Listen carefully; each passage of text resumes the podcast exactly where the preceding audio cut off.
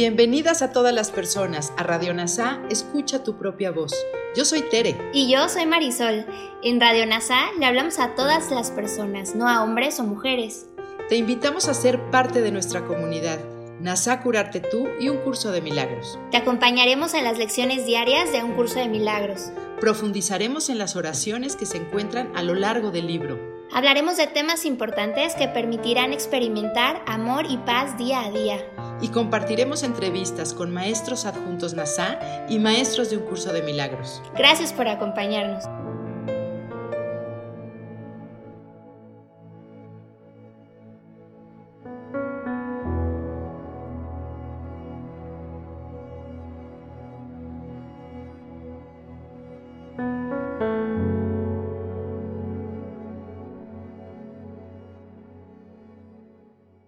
Comencemos. Punto 13 del libro del curso de milagros. ¿Qué es un milagro? Este es uno de los 14 resúmenes más importantes de la parte 2, ya que el enfoque de un curso de milagros está en el milagro, por lo que es parte del título del curso. A medida que pasemos por esto, así como en las lecciones venideras, quedará claro que Jesús trata los papeles del milagro y el perdón como sinónimos. Sería difícil considerarlos como significativamente diferentes, ya que en realidad son aspectos del mismo proceso de curación. Sin embargo, la mayoría de las veces Jesús da el nombre de perdón al proceso de cambiar nuestras mentes y el milagro a la realización de que nuestras mentes son la causa del sueño, no su efecto. Un milagro es una corrección, no crea ni cambia realmente en absoluto. Simplemente mira a la devastación y le recuerda a la mente que lo que ve es falso. Dice que el perdón está quieto y silenciosamente no hace nada, simplemente mira y espera y no juzga. En otras palabras, el milagro puede ser visto como el proceso de ir más allá del campo de batalla con Jesús y ver la devastación del mundo, lo que creemos que nos ha victimizado a nosotros y a otros, y entender que este es el sueño externo, que refleja nuestro sueño interno de devastación, la creencia que atacamos y destruimos a Dios. Y ver esa creencia con una sonrisa gentil al darnos cuenta de que lo que estamos viendo en forma y contenido es falso. Por lo tanto, el milagro no se trata de cambios externos, sino únicamente de un cambio de mentalidad. Es como si hubiéramos cambiado de lente, ya no mirando al mundo a través de la lente del ego, sino a través de la lente del Espíritu Santo. Recuerden que el milagro no es verdad, por lo tanto no puede ser encontrado en el cielo. Su hogar es la ilusión donde simplemente deshace lo falso, corrigiendo lo que el ego nos dijo que era verdad. Deshace el error, pero no intenta ir más allá de la percepción, ni excede la función del perdón, por lo tanto se mantiene dentro de los límites de tiempo. Sin embargo, allana el camino para el regreso de la intemporalidad y el despertar del amor porque el miedo debe desaparecer bajo el suave remedio que trae consigo. El milagro, como el perdón, es una ilusión, como también lo es la función del Espíritu Santo que corrige lo que nunca sucedió. Sin embargo, antes de que alcancemos esa comprensión, debemos primero mirar lo que el ego ha hecho en el mundo entendiendo que lo que parece ser externo es el reflejo de lo que hemos hecho realidad en nuestras mentes. Solo entonces podremos darnos cuenta de que otra opción es posible. Jesús habla del milagro como un remedio suave porque no hace ni exige nada. Por lo tanto, no necesitamos hacer nada más que mirar sin juzgar al ego razón por la cual Jesús dice repetidamente que su curso es simple. Él no está diciendo que tenemos que cambiar o renunciar a algo, sino solo cambiar a nuestro Maestro, lo que deshace nuestra elección original por el ego. Una vez más, el milagro simplemente deshace el error, permitiendo que la verdad sea ella misma. El milagro no hace nada, todo lo que hace es deshacer, y así se anula la interferencia con lo que se ha hecho. No añade, sino que simplemente quita. Un milagro contiene el don de la gracia, porque es dado y recibido como uno solo. Esto es así, porque la mente del Hijo de Dios es una. La corrección que te ofrezco, liberando mis percepciones defectuosas, es lo que yo mismo ofrezco. Este don se da en el instante santo, en el cual el pasado pecaminoso y el futuro temeroso son pasados por alto en la gracia presente del milagro.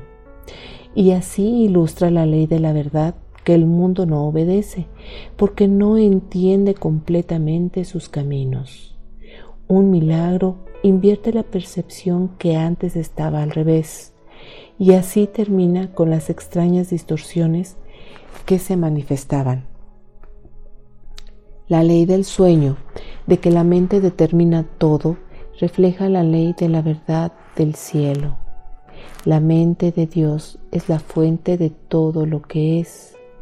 En nuestro sano juicio entendemos que la mente es la fuente de todo lo que percibimos, mientras que la ley equivocada de la ilusión enseña que el mundo nos determina.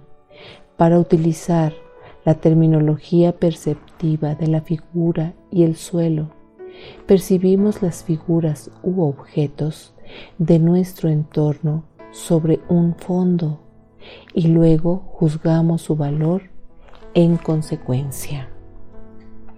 En otras palabras, durante un tiempo todavía percibimos un mundo, pero se interpreta como un reflejo de una decisión tomada por la mente.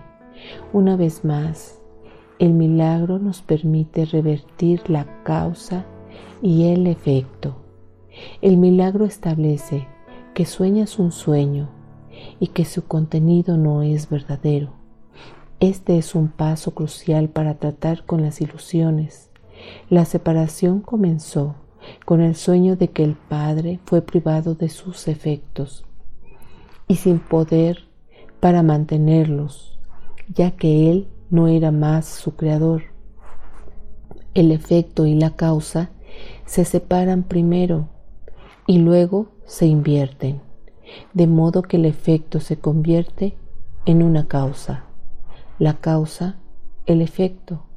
El milagro es el primer paso para devolver a la causa la función de la causalidad, no el efecto.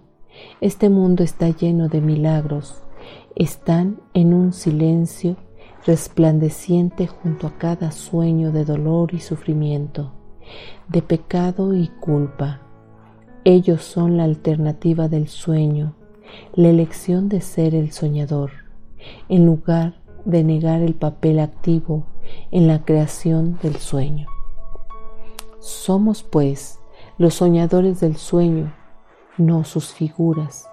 Estas figuras nuestros cuerpos y los cuerpos de otros habían sido la percepción dominante del ego, pero vistas a través de la visión del Espíritu Santo, se convierten en el fondo con el propósito de la mente en primer plano. Ahora la percepción está abierta a la verdad. Ahora el perdón es visto como justificado. Cuando se me devuelve mi papel de soñador del sueño, el que toma las decisiones, estoy disponible para elegir la verdad de mente recta. Si las puertas de la percepción fueran limpiadas, todo le parecería al hombre tal como es. Infinito. La inversión del milagro de la percepción moviendo nuestra atención del mundo a la mente, demuestra el cumplimiento exitoso de la destrucción de la culpa, el proceso de perdón que limpia la mente de su sistema de pensamiento de separación y nos abre a la visión que conduce al infinito. El perdón es la curación de la percepción de la separación. La percepción correcta de tu hermano es necesaria porque las mentes han elegido verse a sí mismas como separadas, pero los milagros de Dios son tan totales como sus pensamientos, porque son sus pensamientos. El perdón es el hogar de los milagros, los ojos de Cristo. Los entregan a todos los que miran en la misericordia y en el amor. La percepción se corrige ante sus ojos y lo que estaba destinado a maldecir ha llegado a bendecir. El perdón hace posibles los milagros porque pide al Espíritu Santo que percibamos el mundo de manera diferente, el mundo del ego hecho para maldecir a Dios y a todos en él. Ahora se convierte en una bendición porque sirve a su propósito, ya que el Hijo de Dios regresa a su Padre, pues ellos han venido. Cada lirio de perdón ofrece a todo el mundo el milagro silencioso del amor, y cada uno es puesto ante la palabra de Dios, sobre el altar universal del Creador y de la creación a la luz de la pureza perfecta del gozo sin fin. Traemos nuestras percepciones erróneas de vuelta al amor, que está en el altar universal de luz de la mente. Al elegir el Espíritu Santo en lugar del ego, elegimos el pensamiento que nos recuerda que el Creador y la creación son uno. Nuestro camino a casa, caminado con todos nuestros hermanos, está alegremente sembrado de lirios. El milagro es tomado primero por la fe, porque pedirlo implica que la mente sea preparado para concebir lo que no puede ver y no entiende. Sin embargo, llegaremos a aceptar sus enseñanzas cuando nos demos cuenta de que funcionan sintiéndonos más tranquilos porque nos sentimos menos victimizados por lo que sucede a nuestro alrededor. A medida que experimentamos esta liberación de las pesadillas del ego, del juicio y del dolor, reconocemos la alegría de aprender que no somos figuras en este sueño, sino el soñador del sueño. En pocas palabras, nos sentiremos mejor cuando sepamos que estábamos equivocados en todo y que la fe en Jesús como nuestro Maestro nos dio frutos maravillosos. Sin embargo, la fe traerá a sus testigos para mostrar que en lo que se apoyó está realmente allí y así el milagro justificará tu fe en él y lo mostrará descansando en un mundo más real que el que viste antes, un mundo redimido de lo que pensabas que estaba allí. Al decidirnos por el milagro, somos redimidos. Cuando llegamos a nuestros hermanos a compartir nuestra fe en el milagro, la nuestra se convierte en la redención final que es el mundo real la visión de una sola luz que es la unidad del Santo Hijo de Dios. Los milagros que siguen a esta decisión también nacen de la fe, porque a todos los que eligen apartar la mirada del pecado se les da visión y son guiados a la santidad. Los milagros caen como gotas de lluvia sanadora del cielo en un mundo seco y polvoriento, donde las criaturas hambrientadas y sedientas vienen a morir. Ahora tienen agua. Ahora el mundo es verde y por todas partes surgen los signos de la vida para mostrar que lo que nace no puede morir nunca, porque lo que tiene vida tiene inmortalidad. Lo que nace es el Hijo de Dios creado a imagen de su Padre, y su renacimiento como Cristo es independiente del, del nacimiento del cuerpo, implicando solo la elección de la mente para el poder sanador del milagro. El ego nos dice que este Cristo ha sido crucificado. Sin embargo, la verdad permanece que Él nunca ha muerto, ya que Él nunca dejó la fuente de la vida eterna. El milagro del perdón comienza el proceso de deshacer el sistema de pensamiento de la muerte, haciéndonos llevar la idea a la fuente, la forma al contenido, el ego al Espíritu Santo. Gracias por unir tu mente a todas las mentes. Soy gratitud.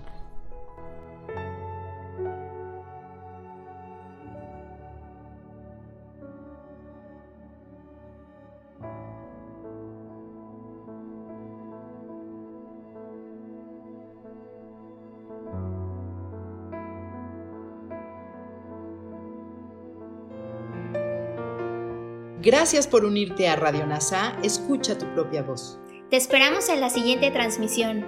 Búscanos en Instagram y Facebook como arroba NASA Curarte Tú. También encuéntranos en Telegram y YouTube.